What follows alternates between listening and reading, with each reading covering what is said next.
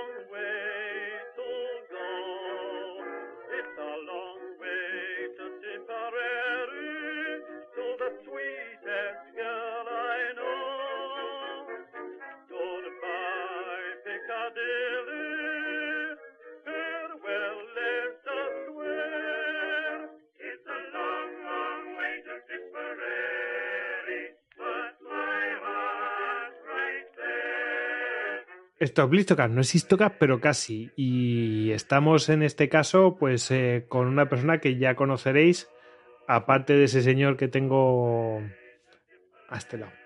Ahí. Es, eh, Javier Oramendi tengo ahí, pero también conoceréis a Emilia Blanedo, que estuvo con nosotros en, en ese programa, mm, el 245, Histocast 245, polémicas de la guerra de secesión estadounidense.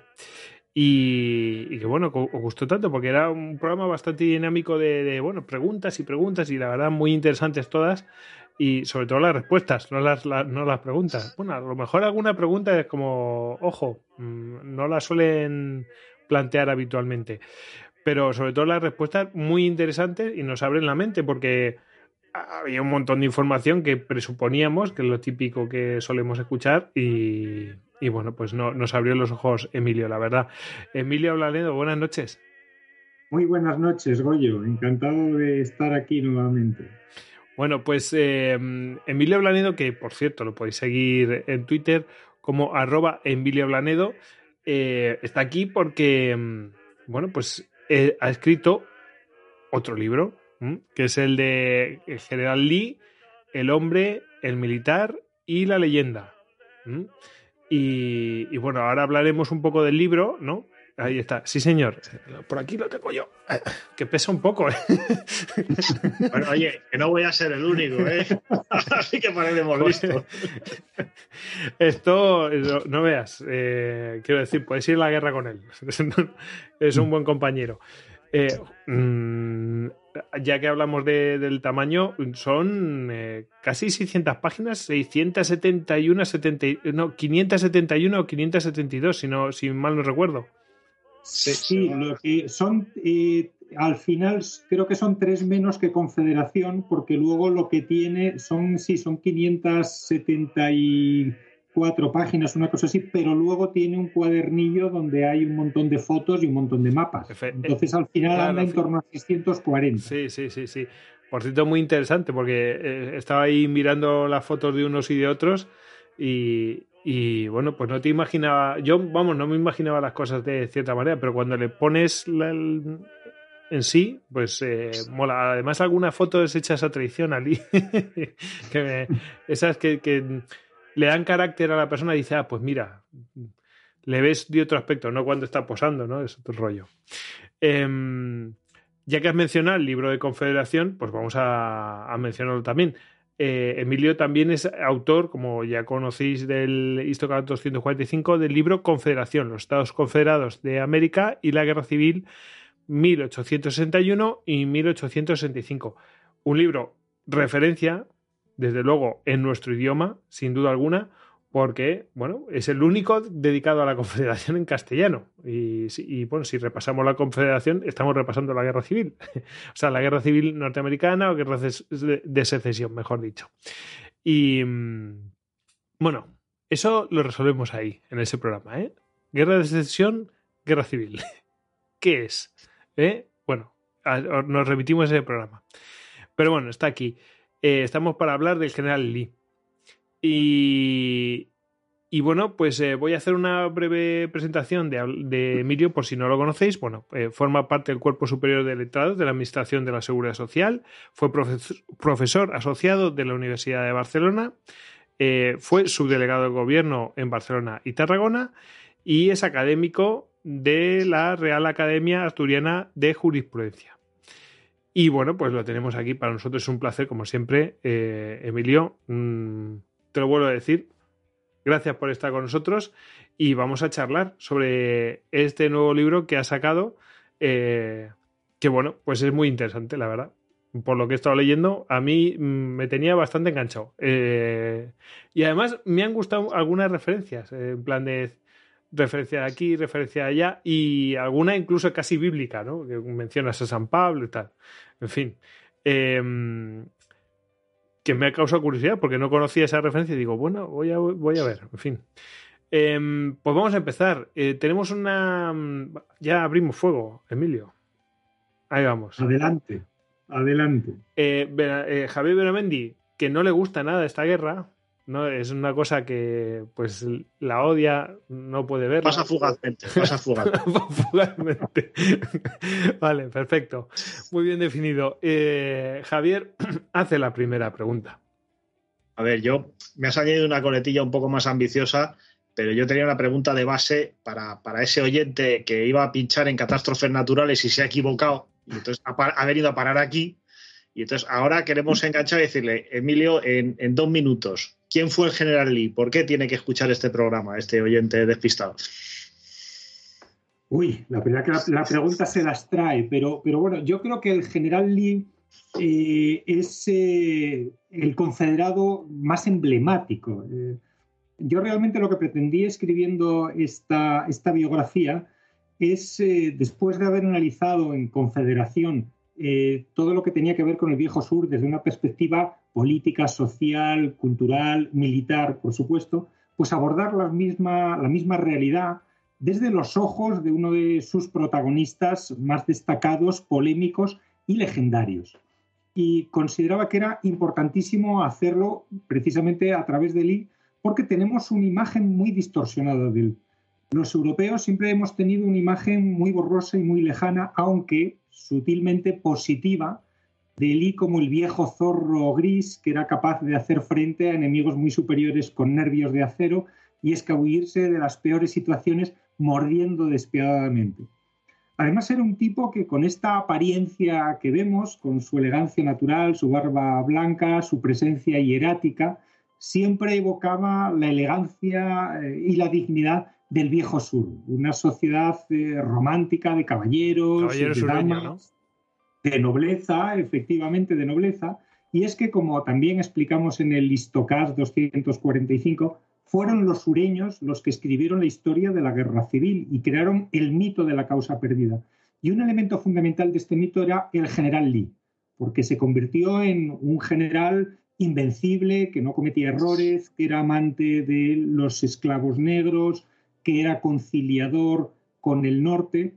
Una persona, eh, como digo, que realmente eh, estaba alejada de la realidad, aunque se le percibía en, un sentido positivo. Y esta imagen incluso la tenemos los europeos cuando vamos a Estados Unidos, porque eh, siempre que alguien visita Washington debe necesariamente visitar el Cementerio Nacional de Arlington, que todos conocemos. Pues bien, el Cementerio Nacional está precisamente allí porque esta era la casa de la familia del general Lee.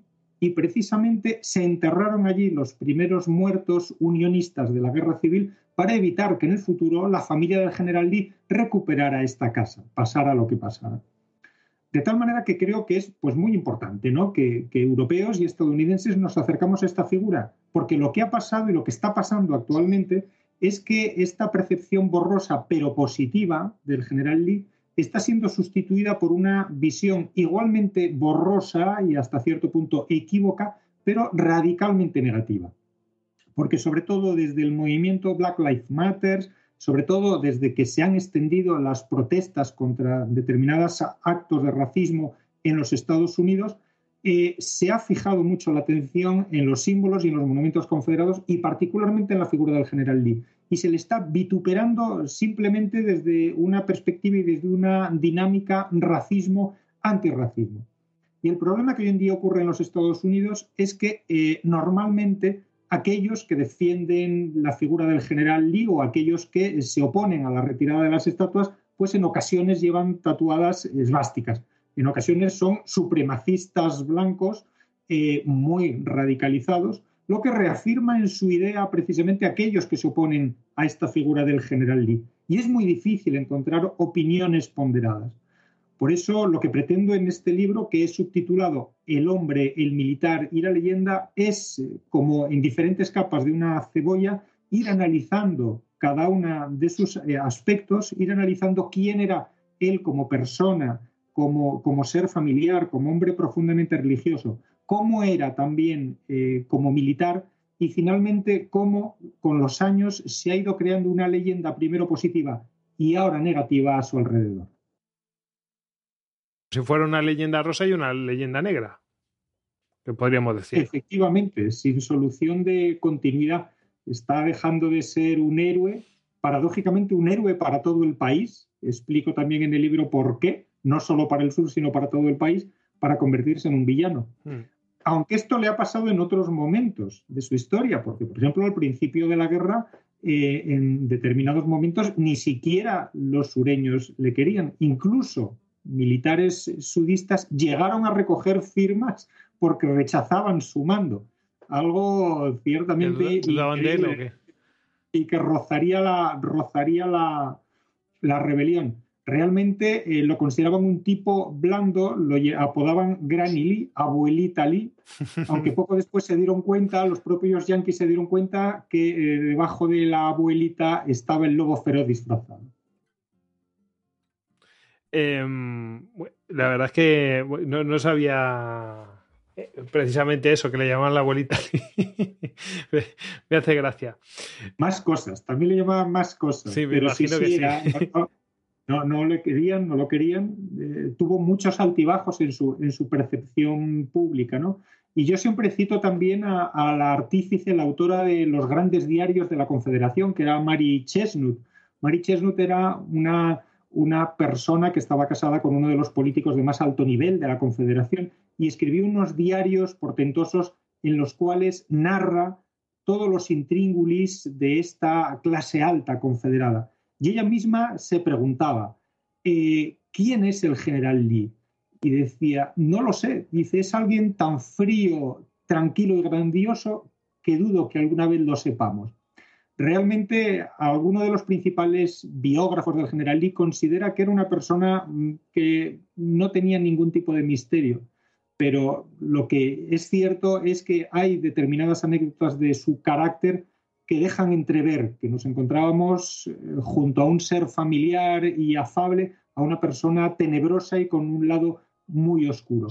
Y con diferentes anécdotas que yo creo que son muy reveladoras, lo que pretendo es ofrecer las distintas aristas y una visión poliédrica del personaje para que pueda ser el lector el que extraiga las conclusiones oportunas. Eso está muy interesante porque hay una pregunta después donde precisamente Veramendi, bueno, pues te pregunta tu opinión. No, te lo voy a adelantar, pero. Eh, solo, lo estás haciendo. pero casi, casi, casi, casi, bueno, lo estás contestando. Eh, bueno, yo te iba a preguntar, el primer libro sobre el Lee en español, porque he estado rebuscando ahí y lo único que me sale, desde luego, es en. A ver, seguro que hay alguna publicación, por supuesto, pero me refiero a revistas o a, yo que sé, artículos, por supuesto, sin duda. Pero me refiero un libro de referencia, una biografía sobre Lee en español, ¿es el primero? Yo creo que sí. la, única, la, única, la única referencia que he tenido, me han comentado eh, mm, una persona de Argentina, que en los años 60 se publicó una, pero algo así como muy, en fin, casi una cosa muy, muy, muy finita, muy divulgativa, de 60 páginas o una cosa así en, tapa blanda, por ahí la tenía, pero es una publicación, creo que es del año 62 o 63, eh, publicado en Buenos Aires, pero, pero una cosa así como muy minúscula, digamos, ¿no? Eh, Javi, te toca a ti. Yo veo un poco, bueno, nos comentas, hemos hablado de nos has eh, comentado. Yo sí tenía una pregunta que me llama la atención, porque a lo mejor por, mis propios defectos, Lee nunca ha sido uno de los focos de, atención, ¿no? Hay personajes mucho más pintorescos, como Jackson, eh, mucho más importantes como Grant o mucho más desconocidos como Longstreet, que eh, es el pobre siempre se queda ahí de tercero en discordia y, bueno, pues sí, se le menciona un poco que fue el traidor, que se pasó a los republicanos, pero poco. Eh, ¿Por qué Lee? O sea, dentro de todo lo que has dicho, ¿qué es lo que a ti personalmente te ha llamado de Lee para, digamos, enfocar todas estas problemáticas a través de él y no a través de otros personajes o de algo más coral?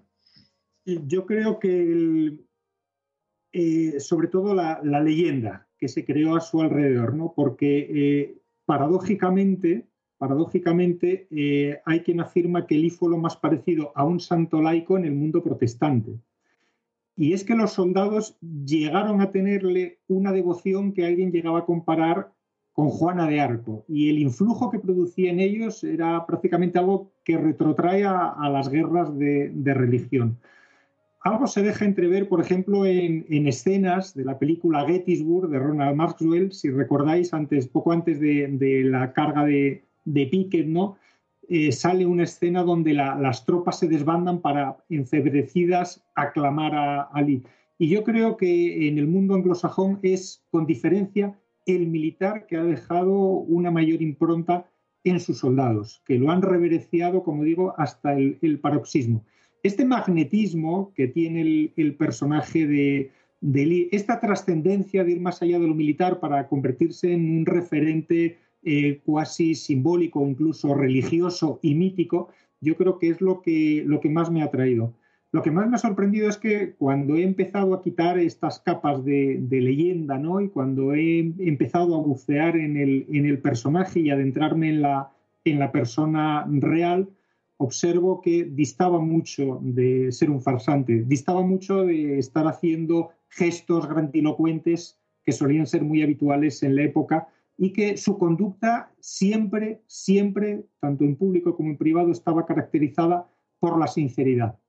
Cuestión distinta es que a lo mejor, a lo mejor por debajo de, esta conducta que siempre fue sincera, no la tiran otras corrientes que él mismo se esforzaba en reprimir, lo que no le resta como cualquier, de Como cualquier ser humano, ¿no? Es decir, que hay cosas que, oye, esto está mal o intento, yo que sé, tengo estos prontos y no me gustan, y, pero mm, los tienes, ¿no? Y de vez en cuando afloran. Pues obviamente. Y bueno, pues sí que era un, era un santo varón, pero intentaba, intentaba comportarse como tal. Pero bueno, en fin. Eh, te iba a decir, bueno, ahora se, me ha olvidado. Eh, bueno, sí, sí, te, te, voy a añadir esa pregunta. Em, ¿Tú crees que Lee es el general por antonomasia eh, estadounidense de todas las épocas. Por encima de Washington, Patton. ¿Tú crees que está por encima? Eh, ¿Lo pondrías en el top one? Desde un punto de vista técnico-militar, hablamos, nos referimos. O en la, o, la, o en la psique estadounidense. Yo creo que ese, hasta muy recientemente, yo creo que era eh, equiparable eh, a Washington, desde, desde el punto de vista de la percepción en la sociedad y en el público estadounidense. Explico cómo fue evolucionando esta leyenda. Explico, por ejemplo, y esta visión, ¿no? Cómo después de la guerra eh, llegó a corearse, por ejemplo, en, en Nueva York que, que, se colgara a Ali, ¿no? Y llegaron a, oírse voces serias pidiendo que fuera procesado por, por traición, ¿no? Y sin embargo vemos luego cómo increíblemente en un plazo de 20 años esta percepción comienza a cambiar. Y vemos sobre todo que en los años 20 y en los años 30 del siglo pasado acaba de convertirse en un héroe para toda la nación y en un gran americano paradójicamente una persona que luchó poderosamente por destruir la Unión, ¿no? por destruir a su país, se convierte en un héroe para todos los estadounidenses. Explico cuáles son los mecanismos psicológicos que hasta cierto punto pueden llevarnos a, a entender eh, este fenómeno. Y sí es cierto que en los momentos álgidos, en los momentos de mayor popularidad, sí que en la psique colectiva de la mayoría de los estadounidenses estaba muy presente prácticamente a, la misma altura que, George Washington, que por otra parte, George Washington siempre fue el gran referente moral y militar de, de Estaba pensando que a lo mejor esa cosa, además de ser promovida, por supuesto, por los sureños, a lo mejor también estaba promovida por mm, bueno, pues el propio, el propio gobierno de la nación para en plan de mira, a pesar de que luchó contra nosotros, era un gran americano. Es decir, es como para cerrar heridas o algo así, no sé. Confluyeron una serie de, factores, eh, no, solo políticos, eh, ni, sociales, incluso psicológicos. Desde el punto de vista de la psicología social, que llevaba a convertir a Ali eh, en un tipo a imitar. De hecho, una de las hermandades universitarias de más amplia implantación, la Alfa Kappa, se creó precisamente para emular el carácter y las virtudes de Lee. Y todavía hoy en día se le tiene como un referente al general Lee, como un modelo de conducta. No solamente había sido pues un gran militar, sino que era sobre todo un referente moral, un referente de cómo comportarse en la vida. Era un tipo que había sido tremendamente grande en la derrota, y su causa, al menos para los sureños, se consideraba justa. Revelaba cómo los buenos tipos también pueden perder y pueden alcanzar la grandeza en la derrota, cómo no siempre se gana. Y esto era algo muy importante para los estadounidenses, por ejemplo, en un momento en que estaban siendo azotados por una crisis económica tan virulenta como la de 1929. Y este, entre otros muchos, es uno de los factores que contribuyen a explicar ¿no? que el general Lee se convirtiera en mucho más que una simple figura militar para el conjunto de la sociedad. Voy a meter dos preguntas en una, así dejo después hablar más a Javi, ¿vale? Entonces, eh, te, pregunto, vale, una biografía, ¿en qué se diferencia de otras? ¿Qué es y qué no es esta biografía? Es decir, ¿qué, qué es lo que no se van a encontrar y qué es lo que pueden encontrarse en esta biografía? Yo creo que se diferencia de otras biografías, de, porque obviamente eh, yo he leído, si veis la bibliografía, he leído muchísimas biografías de... Eh, es, muy recomendable echar y mirar el apéndice, sí.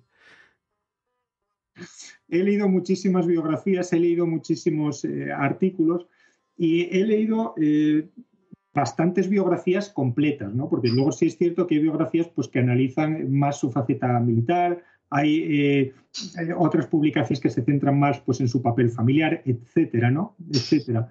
Y yo creo, yo creo, está mal que yo lo diga, pero a fin de cuentas, oye, no tengo abuela y, vengo aquí a hacer, eh, a, hablar de mi libro. Yo creo que es eh, una biografía muy, muy completa, porque abordo todas las perspectivas del, personaje, abordo cómo era él en su intimidad, cómo era su entorno familiar, cómo era su cosmovisión, cómo veía el mundo, cómo era su religiosidad, cómo era su relación con su padre, su relación con los esclavos, su relación con las mujeres, que es importantísimo, su, visión del matrimonio, por qué se casó. Abordo también, eh, por supuesto, su papel como militar, no solamente en la guerra civil, sino, eh, por ejemplo, eh, su actuación en West Point, su papel en West Point, primero como cadete y años después como superintendente. La importancia que tuvo también, eh, siendo una, un oficial de rango muy bajo, pero la importancia que tuvo en la Guerra de México en 1847, ¿no? cómo se convirtió ya en aquel momento en un referente para todos sus compañeros y para muchos de los que luego serían sus enemigos durante la, guerra civil. ¿no?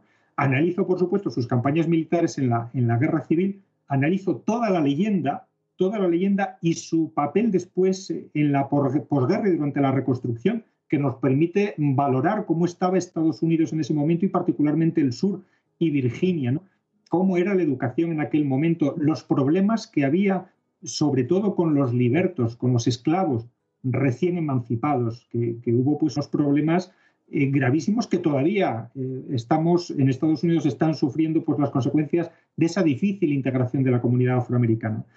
Y lo que hago también, muy importante, y que hay eh, bastantes biografías extensas que carecen de ello, es aportar una valoración.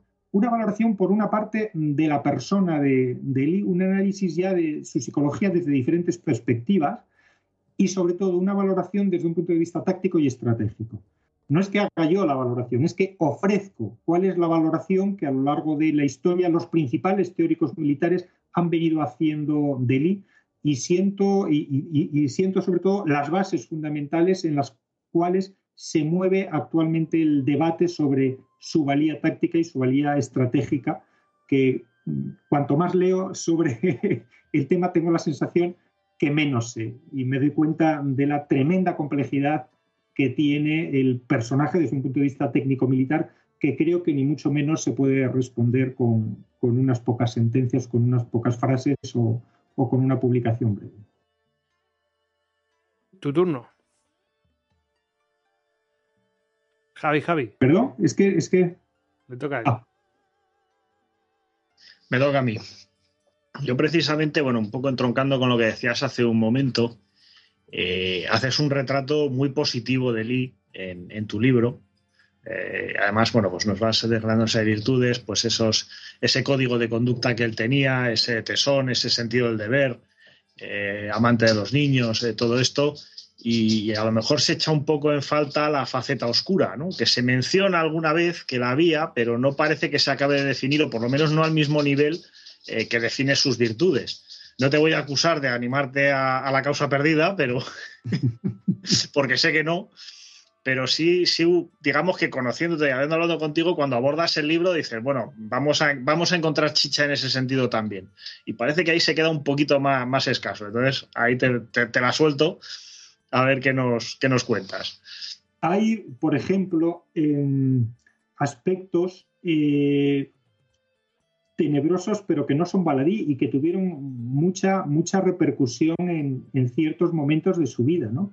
Por ejemplo, y, sin hacer spoiler también del libro, ¿no?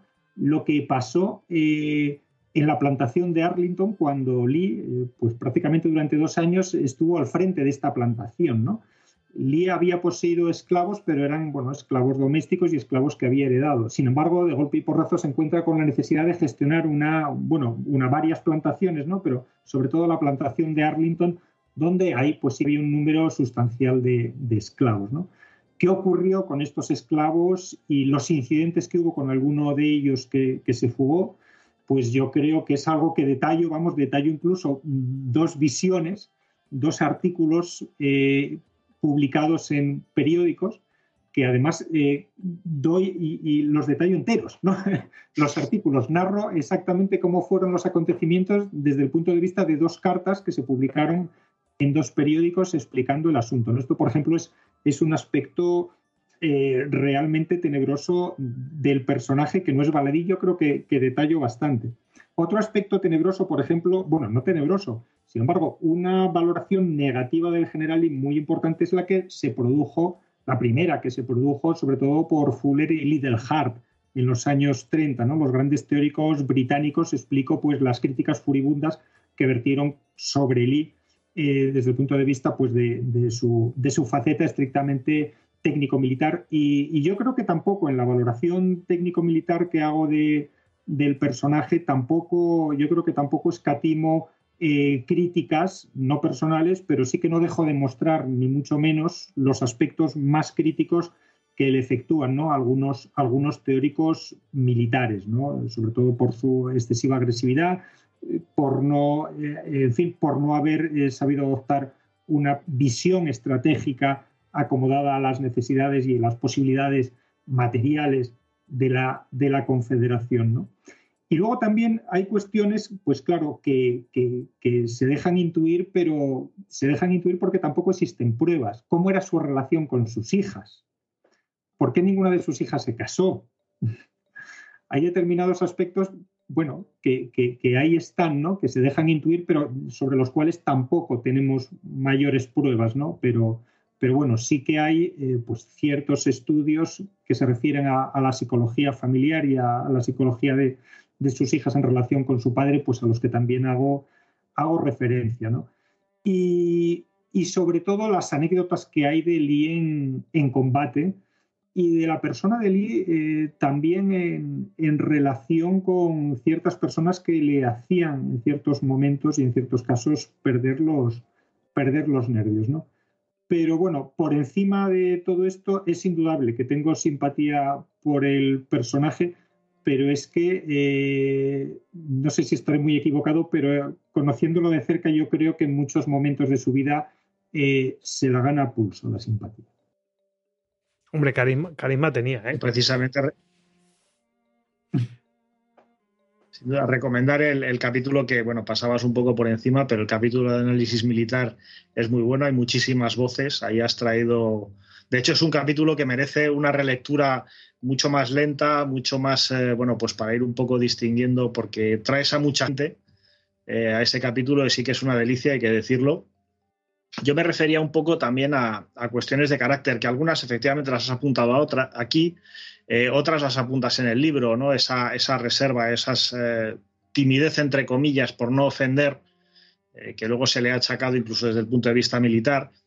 El, de los esclavos, el, el, incidente de los esclavos, la verdad es que lo dejas un poco ahí, porque das la visión de la época en la prensa, que son unas cartas, que bueno, todos sabemos lo que son las cartas que llegan a la prensa, y supongo que por aquel entonces serían como ahora, un señor escribe una carta con su visión y luego probablemente además eh, cartas de gente abolicionista, eh, pero que en el entorno en el que vivía Lee, pues esto de lo que se le acusa pues no, tendría la más mínima importancia, es decir, eh, o al contrario, ¿no? Podría ser incluso una virtud el que haya sabido reaccionar como tiene que reaccionar un, caballero en este tipo de circunstancias. Entonces, por eso, digamos, me refería, has apuntado lo de las hijas, que es muy llamativo, ese flirteo esa tendencia al flirteo que hay veces que dices, bueno, ¿hasta dónde? ¿Hasta dónde su mujer era una santa?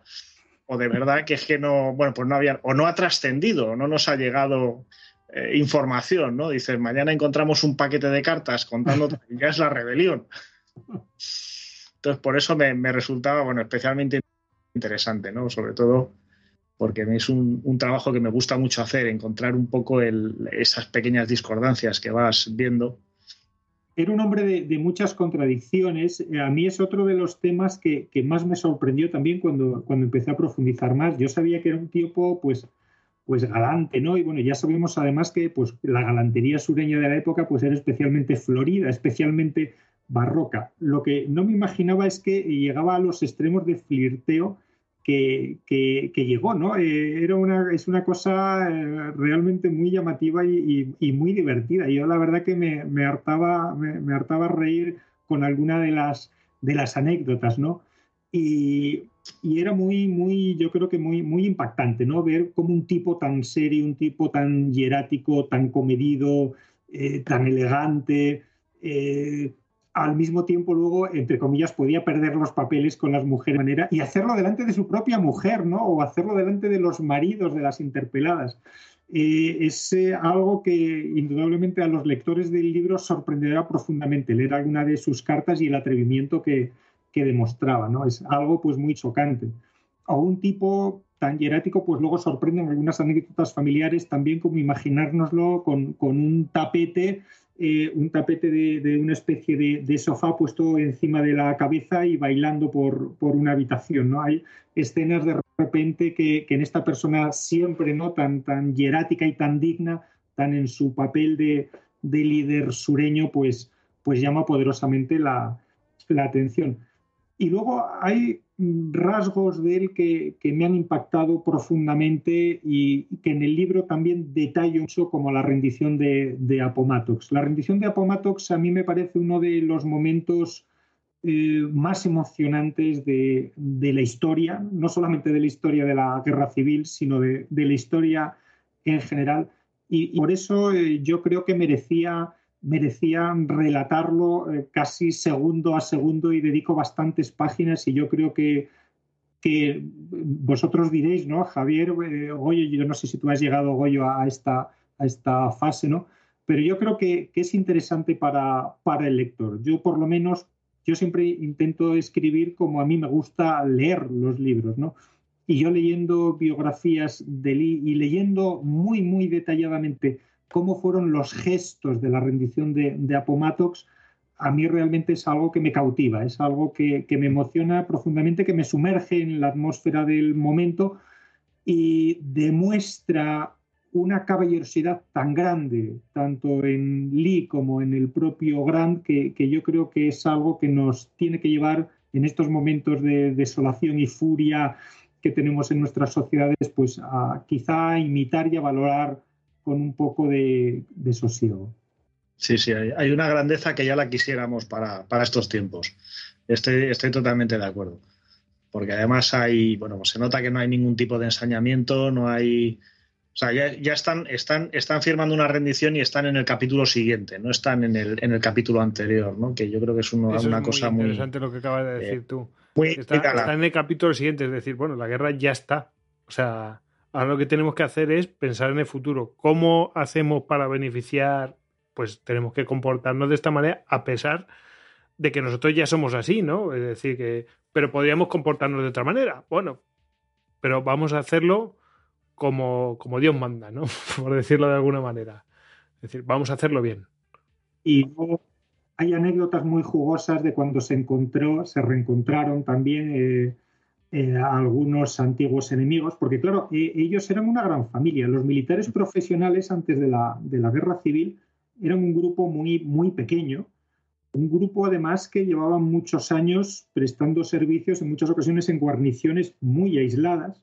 Por ejemplo, explico también el paso de Lee por la caballería y su paso por el oeste.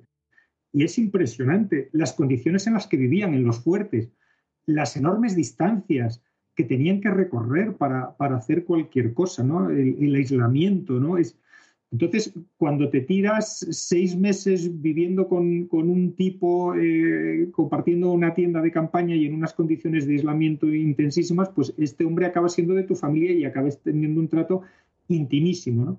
Y estas personas se encontraron durante la guerra civil pues luchando en bandos opuestos. Y una vez que termina la guerra se reencuentran, ¿no? Y hay anécdotas también muy mutantes, ¿no? De cómo reaccionan, por ejemplo, Lee cuando se encuentra con, con Meade, ¿no? Con el que la había vencido en la, en la batalla de Gettysburg, el gaditano Mi, eh, que era nacido en Cádiz, y que eran amigos íntimos, amigos intimísimos, ¿no? Entonces sí que, sí que cuento también pues cómo fue ese, ese reencuentro, ¿no? Que, no dejaba de ser también un reencuentro divertido y, emotivo, ¿no? Y luego el retorno del héroe, ¿no? Eh, la procesión de los confederados retornando a, sus casas eh, con un viejo sur devastado, estas imágenes que todos recordamos de lo que el viento se llevó y cómo fue en medio de esta devastación la vuelta del héroe de Lee, el héroe derrotado, pero derrotado con honor a su casa. ¿no? Es eh, algo que, que a mí me emocionó profundamente, que además recojo testimonios de muchos de los testigos que también se vieron conmovidos ¿no? por la, la dignidad y la grandeza de este hombre en la derrota. Bueno, voy yo, me toca. Venga. Venga, Te dejo, te doy un poco de cancha, pero no te pases. ¿eh? Oye, em, antes has mencionado pues, eh, pues comportamiento familiar, bueno, comportamiento, pues eh, cosas que hacen dentro de puertas adentro, ¿no? Cosas de familia, ¿no? Em, en el libro, por supuesto, pues mencionas problemas que tuvo con su hijo. Bueno, los problemas con su hijo, o los problemas que creaba el hijo. en fin, la, la cuestión es. Em, supo separar su profesión de su trato familiar, porque mm, en la contraportada eh, se menciona, bueno, pues eh, era realmente un padre cariñoso o, realmente era un tipo autoritario y, he dicho, bueno, a lo mejor no, supo, no sabía mm, eh, separar en, en, ocasiones una vertiente, pues digamos, pues, más estricta y más familiar que, perdón, de la familiar. Y, y bueno, mm, también tenía la pregunta, porque he visto quién era su padre, y entonces le digo, ¿le influyó ser hijo o le condicionó de alguna manera ser hijo de uno de los patriotas estadounidenses, que también eh, ese caballero pues se las traía, ese señor? A lo mejor él intentó ser, separarse un poco del comportamiento de su padre, no sé le influyó muchísimo. Eh, si hay algo que pongo de manifiesto y de relieve en el libro, es que, eh, como decía Borges, ¿no? todos los hombres, eh, de una manera o de otra, acaban confundiéndose con su destino. En último término, todos los hombres son hijos de sus circunstancias y Lee lo fue particularmente. No podemos olvidarnos que Lee era un tipo de la, de la aristocracia, entre comillas, virginiana, ¿no? Y esto a él le marcó profundamente, el contexto social de su nacimiento, el modo de, comportarse, eh, cuál era su ascendencia eh, inglesa, eh, cuál era su visión del mundo en la sociedad en la que nació, ¿no? cuál era esta escala de valores que, mantenían estos aristócratas, es algo que influyó muchísimo en su personalidad. Influyó muchísimo en él su padre, que su padre sí que merece otra, otra biografía, ¿no? Otra, hay, hay, en Estados Unidos, indudablemente hay, hay varias biografías, es un personaje muy conocido, muy conocido, porque fue uno de los grandes héroes de la guerra de la independencia contra, contra los británicos. Y, su padre le marcó decisivamente. Eh, yo creo que de hecho su personalidad no se puede explicar sin una reacción contra su padre. Él se pasó toda su vida intentando matar a su padre en su persona, porque es que su padre era un auténtico bala perdida, bala perdida. Lo que pasa es que todavía tuvo un hijo que le superó, porque uno de los hermanastros de Lee eh, provocó un escándalo de tales dimensiones que yo hace poco también lo comentaba en, otra entrevista que me hacían. ¿no? Si vemos un escándalo de estas dimensiones hoy en día en una telenovela, decimos que se les ha ido la pinza a los guionistas y que están exagerando, ¿no? Porque eh, el escandalazo que dieron fue mm, brutal, ¿no? Y claro, todo esto, el, joven Lee, esto lo vivía en, sus carnes, ¿no? En sus carnes, ¿no? Y él en muchas ocasiones actuó, pues también, ¿no? Intentando tener una responsabilidad y una seriedad que su padre no, no había mantenido, ¿no?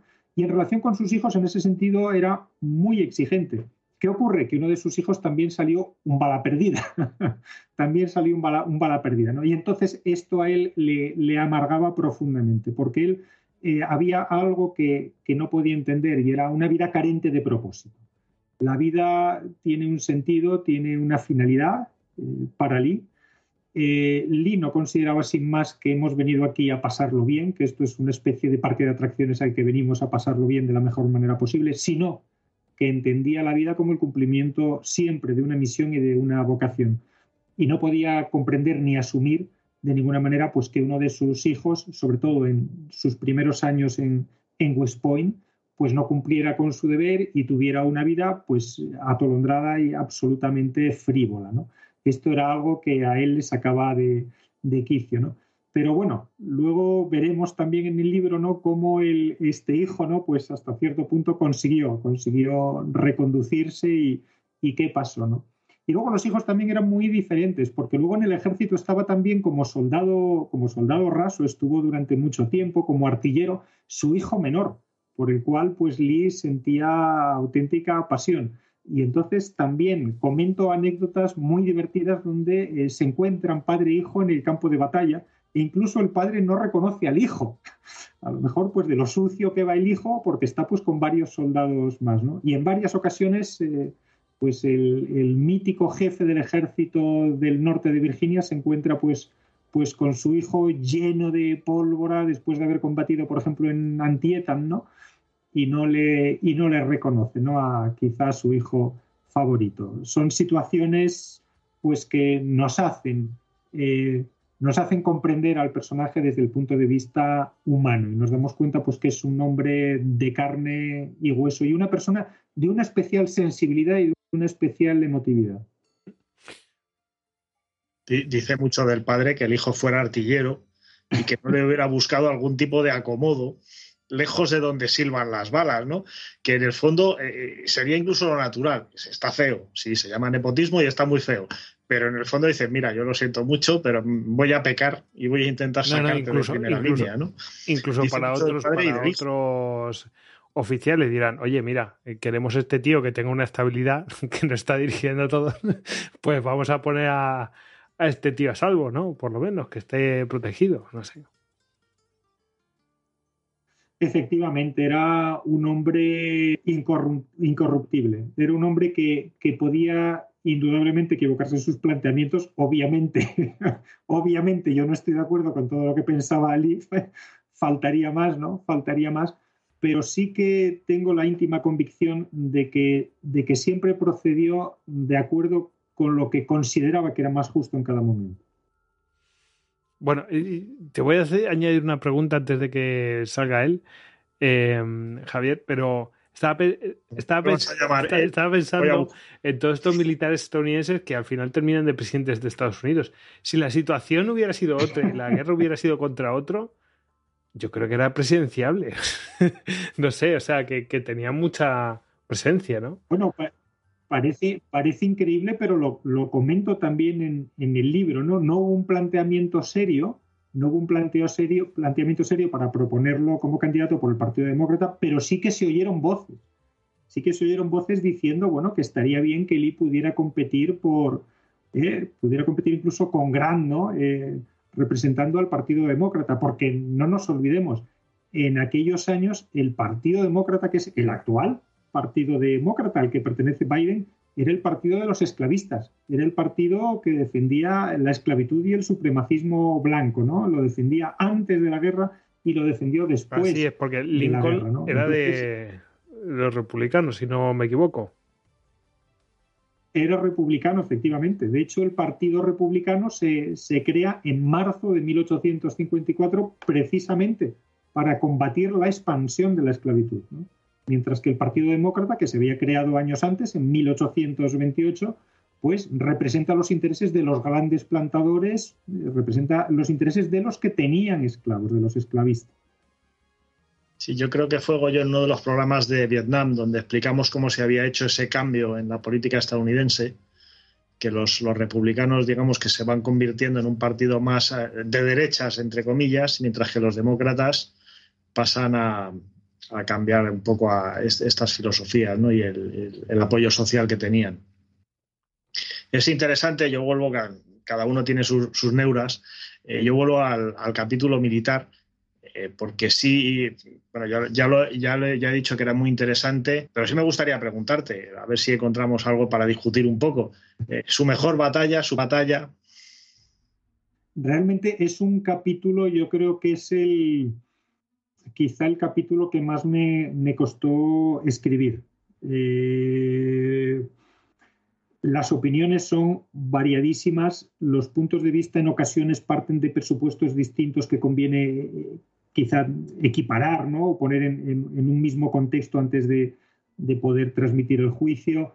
Eh, intentar transmitir esto al lector sin que el libro se vaya de páginas y de una forma que sea eh, legible, que no se convierta en un tostonazo, es algo que, que realmente pues, me ha costado Dios y ayuda. Espero espero haberlo conseguido, espero haber conseguido mi propósito, ¿no? Pero realmente es un capítulo que uno puede, uno puede leer, eh, digamos, de una manera liviana. Yo siempre intento que, la lectura sea amable para el lector, que sea una lectura fácil y comprensible y accesible.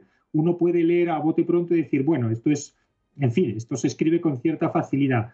Pues no, es decir, el, lector que lee esto, que sepa que, que me ha costado sangre, sudor y lágrimas, pues un poco poder ofrecer las diferentes visiones técnico-militares que existen sobre, sobre Lee de una forma más o menos ecuánime y, en condiciones de igualdad. ¿no?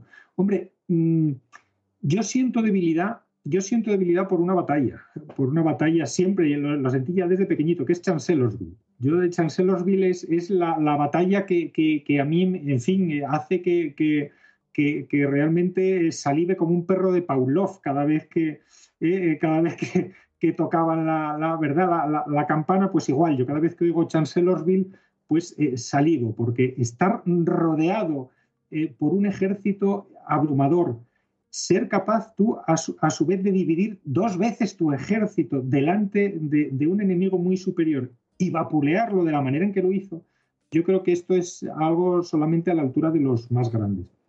Pero luego en, en el libro también explico otras acciones tácticas de Lee igualmente magistrales y que son muy poco conocidas salvo por los más expertos en la guerra civil americana.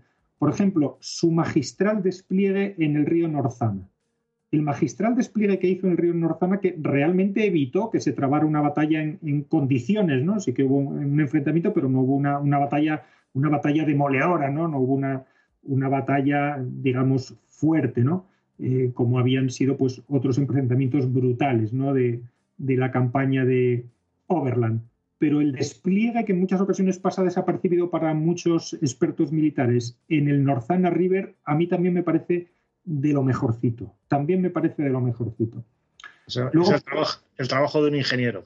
Es el trabajo de un ingeniero, efectivamente. Y luego hay, por supuesto, eh, eh, operaciones magistrales. Siempre, eh, y en esto hay coincidencia de la mayoría de los expertos, por supuesto, la campaña que conduce a la segunda de Bull Run, los movimientos previos a la, segunda de, Bull Run. Yo creo que, sin embargo, en la propia batalla de, Bull Run también lo, explico detenidamente. ¿no? Yo creo que, aunque hay como siempre quien le echa la culpa a Longstreet, ¿no? pero que se demoró en, en atacar, pero los movimientos que conducen a la segunda de Bull Run son magistrales.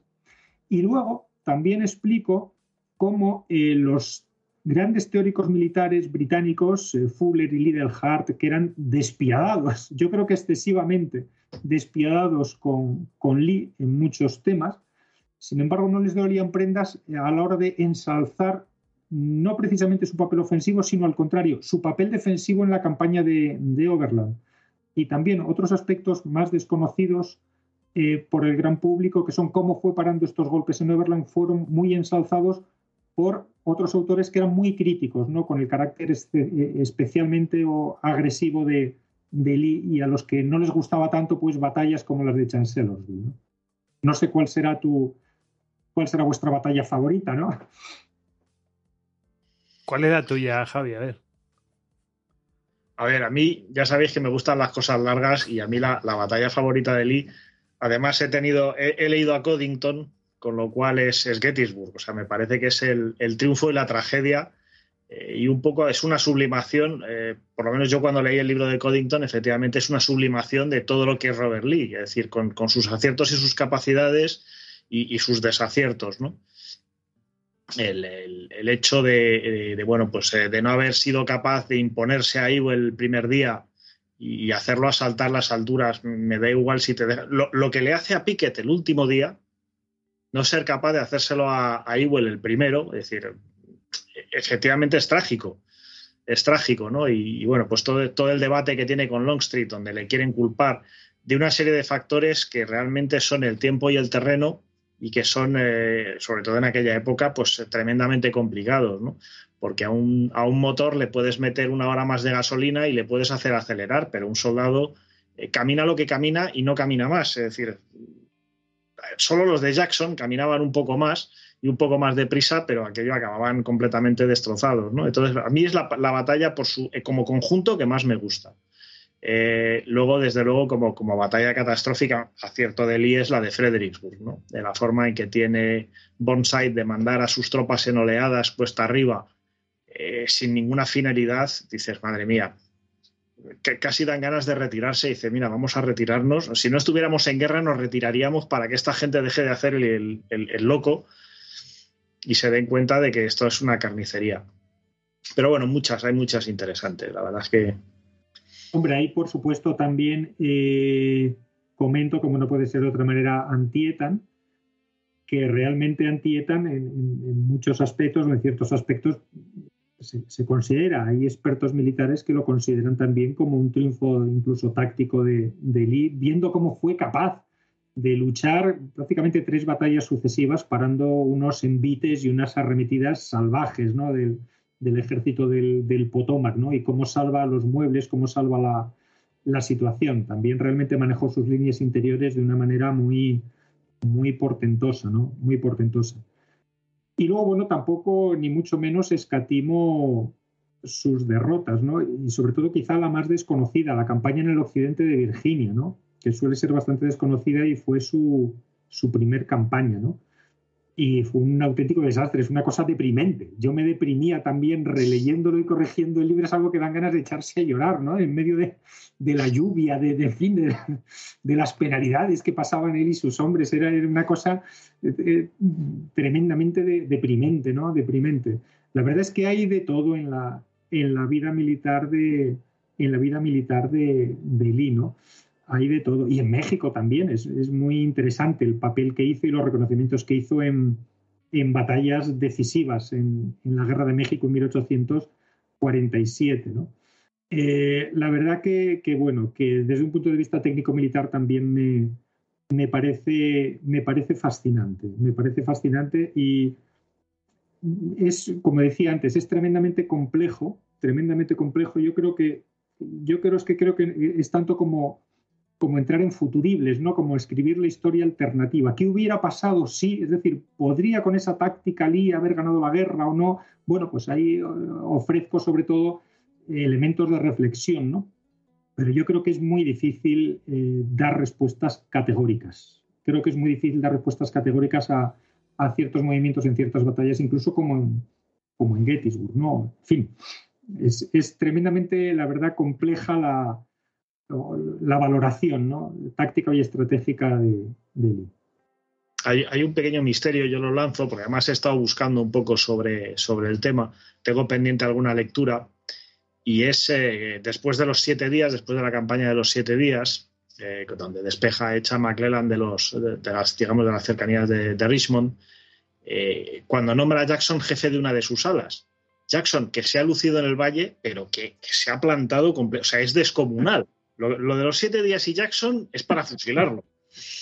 Y además, no solo nombra jefe de ala, sino que lees alguna crítica y dice, le falló el Estado Mayor, le falló el ala agresiva de su ejército. O sea, cuando vas, vas desgranando esa batalla, dices, si Jackson se mueve un poquito más, la situación cambia. Se, quedaba dormido, se quedaba dormido, que explico además muy bien por qué, por qué se quedaba dormido también, ¿no? Las barbaridades que hizo Jackson, la tremenda responsabilidad en la que incurrió, ¿no? Y es que se quedaba dormido, literalmente, es que no dormía. Sí, sí, fue un caso el tipo se, tiró una semana sin dormir, vamos, una semana, en fin, se tiró eh, realmente, creo que fueron 372 horas sin, sin haber pegado ojo, ¿no? Entonces, claro, nadie puede pensar en, en condiciones, ¿no? Eh, con 72 horas sin, sin, dormir, ¿no? Hizo cosas realmente, realmente extrañas, eh, Jackson en, en los siete días. Sí, lo, más, suave que he leído es que fue un caso de agotamiento físico y psicológico eh, descomunal ya después de la campaña del Valle, porque claro, que hay, que plantearse la situación de un oficial como Jackson que se levanta el primero y se acuesta el último, porque hasta que el ejército no sale, o sea, tiene que estar para cuando sale la cabeza del ejército y tiene que estar para cuando llega la, la cola, ¿no? Esas colas eh, kilométricas, con lo cual efectivamente, pero, pero llama la atención que Lille tuviera o que alguien que hubiera algún tipo de presión o que hubiera algún tipo de razón eh, para que fuera Jackson el, elegido. Y Longstreet, que tampoco es que se distinga especialmente en esa campaña. Efectivamente, todavía la maquinaria del ejército del norte de Virginia tenía que ajustarse debidamente, todavía tenía que, coordinarse de una manera más, más precisa. ¿no? Luego sí que luego sí que mejoraron, mejoraron mucho su, su modo de actuar. Es muy interesante, la, por supuesto, la relación no solo militar, sino también eh, la relación personal ¿no? entre, Jackson y, Lee. Se parecían en muchas cosas, pero diferían en otras muchas. No nos olvidemos que, que Lee era eh, bueno, episcopaliano, mientras que Jackson era presbiteriano. Jackson era calvinista, ¿no? Luego, eh, curiosamente, en la posguerra mm, también explico pues cómo Lee se va a Lexington, ¿no? que estaba en, mm. el occidente de Virginia y era una población también donde había una predominancia de, presbiterianos y era donde estaba además el, y está todavía hoy en día el Virginia Military Institute, donde había sido Jackson militar, ¿no?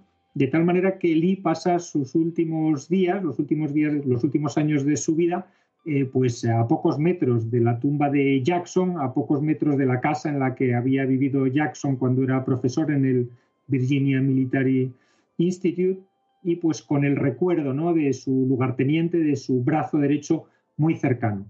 No nos olvidemos que cuando Jackson muere en la, después de la batalla de Chancellorsville, eh, muere además por bueno, las complicaciones, la neumonía provocada después de sufrir la amputación de su brazo izquierdo y el propio Lee eh, lloró cuando se enteró de la noticia y como decía Jackson, eh, ha perdido su brazo izquierdo, yo he perdido mi brazo derecho.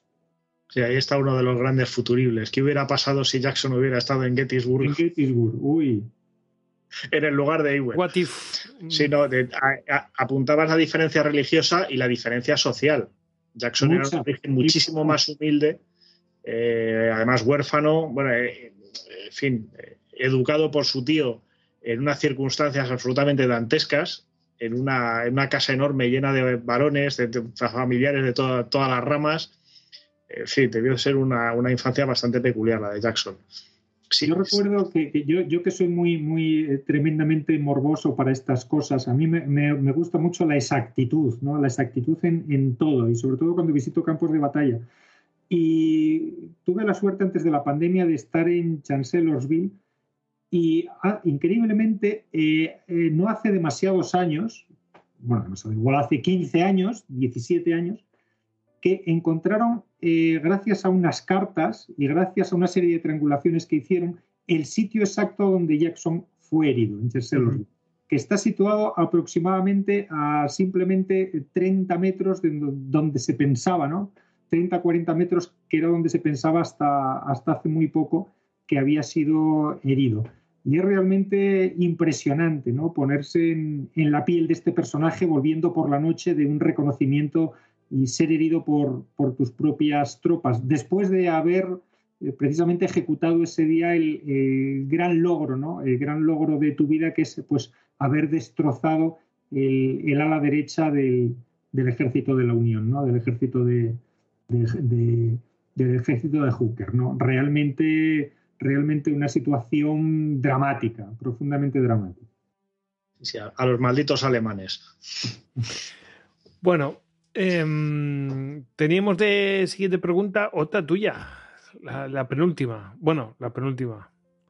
La antepenúltima. Yo pensaba, yo pensaba dejarte hablar, güey. Bueno, pues si quieres la juntamos, ¿te parece?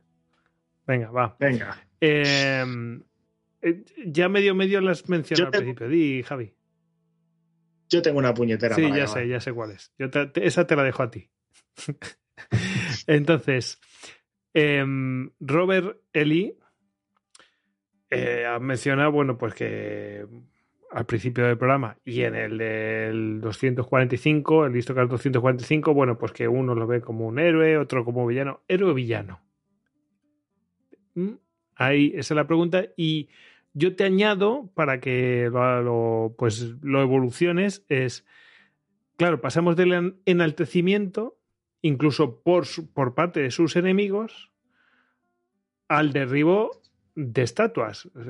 Vale, ha pasado tiempo, ¿no? Pero es como, a ver, que ese maniqueísmo, ¿no? Eh, ¿Ambas estaban justificadas, estas, estas dos posiciones? Caray, vaya par de, vaya par de preguntas, ¿no? Claro, mm, e, e, es, es muy complicado, ¿no? Pero bueno, por, resumir, por resumir mucho. Héroe o villano, hombre, pues depende eh, en el fondo, al margen de la, de la honradez personal y la honradez subjetiva de cada uno, depende la causa que uno esté también defendiendo. Yo creo que es importante valorar la, la causa, ¿no? Valorar la causa. Y aquí entonces nos vamos más allá, nos vamos a otro debate que ya tuvimos en el Histocast 245, ¿no? Y es un tema recurrente. ¿Fue la esclavitud la causa de la guerra civil o no?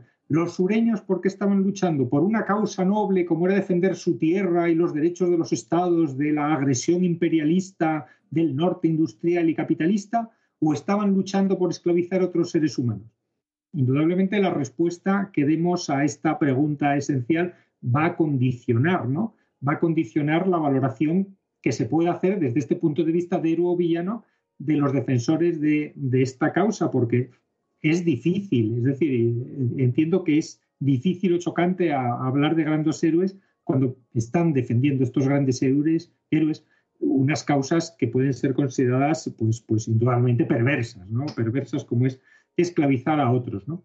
Me remito a todos los datos que ya dábamos en el Histocast 245 y, por resumirlo mucho, el 95% de los historiadores eh, estadounidenses esto es algo que dice el propio James McPherson, el 95% de los historiadores estadounidenses desde hace décadas consideran que la esclavitud es la causa fundamental de la guerra civil estadounidense. Por lo tanto, el nacimiento de la Confederación obedeció a la defensa de la eh, esclavitud. A partir de aquí, ¿qué ocurre? Pues que eh, entonces eh, la concatenación y la inferencia lógica que se hace desde un punto de vista moral es la siguiente. Si Lee, por muy buena persona que fuera en su ámbito inmediato, estaba defendiendo una causa tan perversa como esa, necesariamente tenía que ser un villano. Esto es el razonamiento que se hace hoy en día aplicando los rígidos eh, modos de ver la vida y de ver la moral que hoy en día tenemos, que nos asemejamos ya al mito de Procusto, ¿no? Eh, aquel personaje en Grecia que aquellos que llegaban a su posada y sobresalían de su coma, pues les cortaba las piernas y, los brazos, ¿no? Y a los que no los estiraba, ¿no? No podemos valorar, entiendo, no podemos valorar con un rígido, con nuestros rígidos parámetros morales actuales a figuras del pasado. Porque, por ejemplo, nos encontraríamos con la paradoja de tener que considerar también un villano al propio Lincoln. ¿Por qué? Pues porque Abraham Lincoln en 1858 en sus discursos, también eh, con Stephen Douglas, pues decía cosas como de estoy dispuesto a tolerar la esclavitud donde ya exista o eh, nunca cabrá la armonía entre la raza blanca y negra y mejor que los negros liberados pues se vuelvan, se vayan a, África, ¿no? Pues claro, una persona que, diga esto, un político que diga esto, hoy en día, pues indudablemente nos tiene que parecer alguien abyecto, ¿no? ¿Podemos decir que era inmoral Abraham Lincoln? ¿Podemos decir que era un villano? Indudablemente no. Abraham Lincoln fue el gran emancipador, hizo cosas importantísimas para, para, importantísimas para la raza negra en, los Estados Unidos y es todo un, referente moral, ¿no?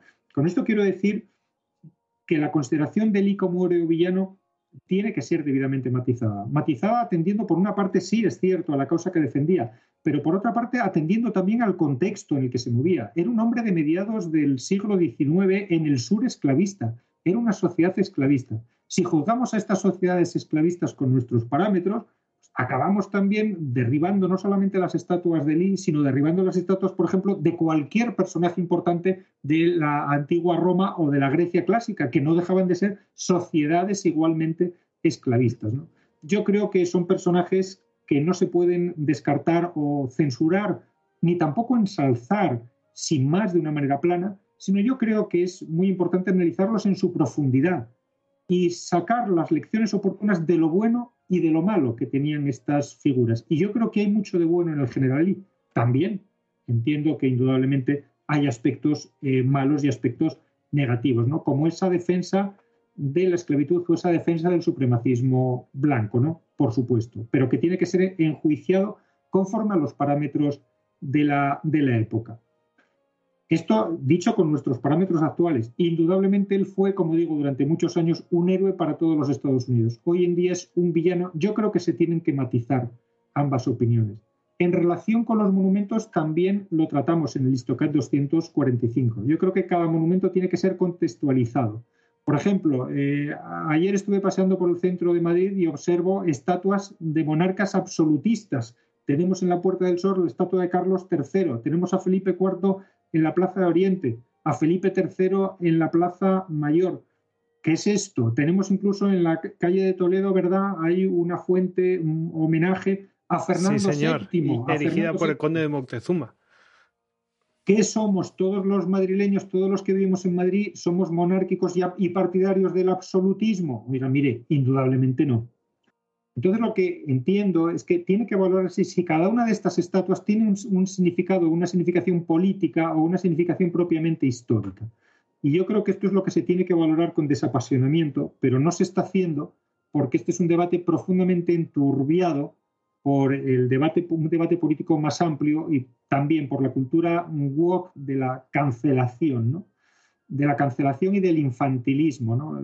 Por eso, desgraciadamente, creo que es muy difícil que pueda haber un debate ponderado sobre, sobre la figura del general y en general ¿no? sobre la presencia de símbolos confederados en espacios públicos. La no sé si ha respondido a la, a la pregunta. Sí, sí, o sea, está, muy respondida, más allá de lo que, de, de lo que bueno, pues eh, podríamos eh, políticamente correcto decir. Pero es, es cierto, la política se ha metido en la historia. Y ahí están. Eh, y, bueno, pues nada, los negocios de los políticos y, nosotros en medio y las estatuas también. ¿Qué vamos a hacer? vamos, lo lleva haciendo desde el. Mm. bueno, te toca ahora. Esta pregunta es bastante más difícil, ¿eh?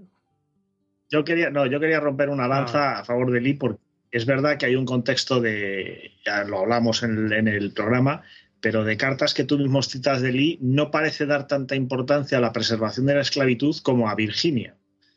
Es decir, no deja de poder, ser una persona con buenas motivaciones que se, una, que se une a una causa eh, que no es correcta, es decir, correcta para él, pero incluso enjuiciándolo desde aquí, eh, podríamos, eh, se podría matizar muchísimo más, ¿no? Es decir.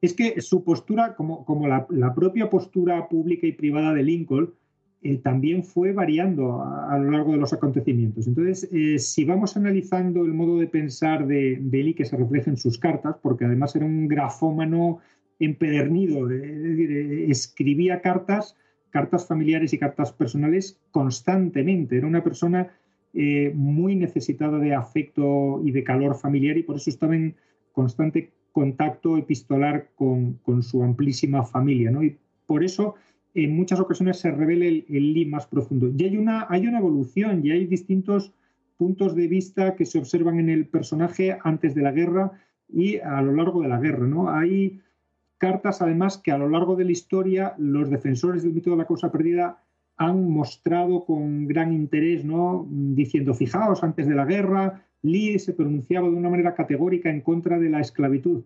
Al mismo tiempo que han pretendido ocultar otras cartas, incluso de periodos de mediados de la guerra, ¿no? donde, donde Lee incluso llega hasta cierto punto a mostrarse eh, favorable de la esclavitud en tanto que es un elemento para preservar el, supremacismo blanco. ¿no? Paradójicamente, pocos meses después, eh, Lee tiene el valor suficiente como para, eh, para proponer que eh, pasen a servir en el ejército confederado los, los esclavos, bueno, esclavos negros o, no esclavos, ¿no? o, los libertos, ¿no? que en definitiva se enrole a la población negra en el ejército confederado como la forma de salvar la confederación. Y lógicamente, como un año antes le había pasado a Patrick Leburn, pues sufre unas críticas feroces, pero bueno, consigue incluso que se lleguen a, se lleguen a, preparar, aunque no llegaron a armarse, pero a preparar dos compañías en marzo de 1865, dos compañías de soldados negros afroamericanos que nunca llegaron a entrar en, combate, ¿no? Pero un hombre que tenía esta ambivalencia, y esta ambivalencia, ¿no? Eh, en último término, en último término, su postura contra, sobre la esclavitud fue variando fue variando y en ocasiones se mostraba más favorable, en otras ocasiones menos. Era una persona, y cuento también distintas anécdotas, con un trato, eh, digamos que inusual en, un blanco sureño de la época hacia los afroamericanos, hacia, la población negra, porque se le conocen pues gestos, gestos de reconocimiento hacia, hacia estos afroamericanos pues inhabituales en un blanco de en un blanco de la época que él hacía él tenía consideración hacia ellos, pero al mismo tiempo, al mismo tiempo, y luego hay incluso un papel político muy importante de Lee en la posguerra, no nos olvidemos que era un defensor del supremacismo blanco. Un supremacismo blanco pues que ha llegado casi hasta, hasta, hasta nuestros días, ¿no? Hasta formalmente y legalmente hasta los años 60 del siglo XX, ha durado un siglo después, ¿no? Eh, y un supremacismo blanco que se defendía también en los estados del norte y que defendían muchísimos eh, norteños contrarios a, la esclavitud. ¿no? Pero, pero Lee indudablemente defendía este supremacismo. Pero lo, que más me gusta del personaje, ¿no? dentro de, este, de esta defensa del supremacismo, que obviamente me parece abyecta, es que siempre la defendió desde un punto de vista valiente y honrado, porque no tuvo el menor, eh, el menor rebozo de expresarlo públicamente así, ni más ni menos que en el Congreso de los Estados Unidos de América después de la guerra. Algo impresionante. Pues yo, si os parece, para cerrar, para no meternos más en el libro, que los oyentes tienen que leerlo, mucho, mucho más en las 571 eh, páginas más cuadernillos eh, del libro. Eh, si, si Lee hubiera sido un personaje del siglo XXI, ¿cuáles hubieran sido esas virtudes? por hacer un ejercicio, por enredar? Uy, yo creo que las virtudes, las mismas que tenía en aquel momento, yo creo que son virtudes eternas. Lo que pasa es que hoy en día, pues, pues eh, si durante otras épocas Lee era considerada un héroe, al menos desde el punto de vista de, sus virtudes personales, hoy en día sus virtudes personales estarían tremendamente pasadas de, moda o, no formarían sería un carca, ni más ni menos, sería un, carca. ¿no? Yo personalmente creo que son virtudes eternas el cumplimiento del deber, la responsabilidad, eh, la abnegación, el saber sacrificarte por los demás, el dar lo mejor de ti en los momentos más difíciles, el saber ser recio, el ser humilde, sobre todo su humildad, es algo que a mí me impactó profundamente, el trato que daba a los soldados más humildes, como incluso sabía pedir perdón. Y eh, hay ejemplos a, un cabo, hay ejemplos cuando pidió perdón a un cabo, es decir, hay ejemplos eh, que, demuestran unos, unos valores personales eh, muy sólidos que yo creo que son eternos, eternos, ¿no? Al margen, por supuesto, ¿no? Al margen de, su visión del mundo que obviamente pues no, no puedo compartir, ¿no? Ni soy un racista, ni soy un supremacista blanco, ni estoy a favor de la esclavitud, faltaría más. Bueno, pues... Eh, falta una pregunta. No me voy yo, se le hicimos la última vez. No, vamos a repetir.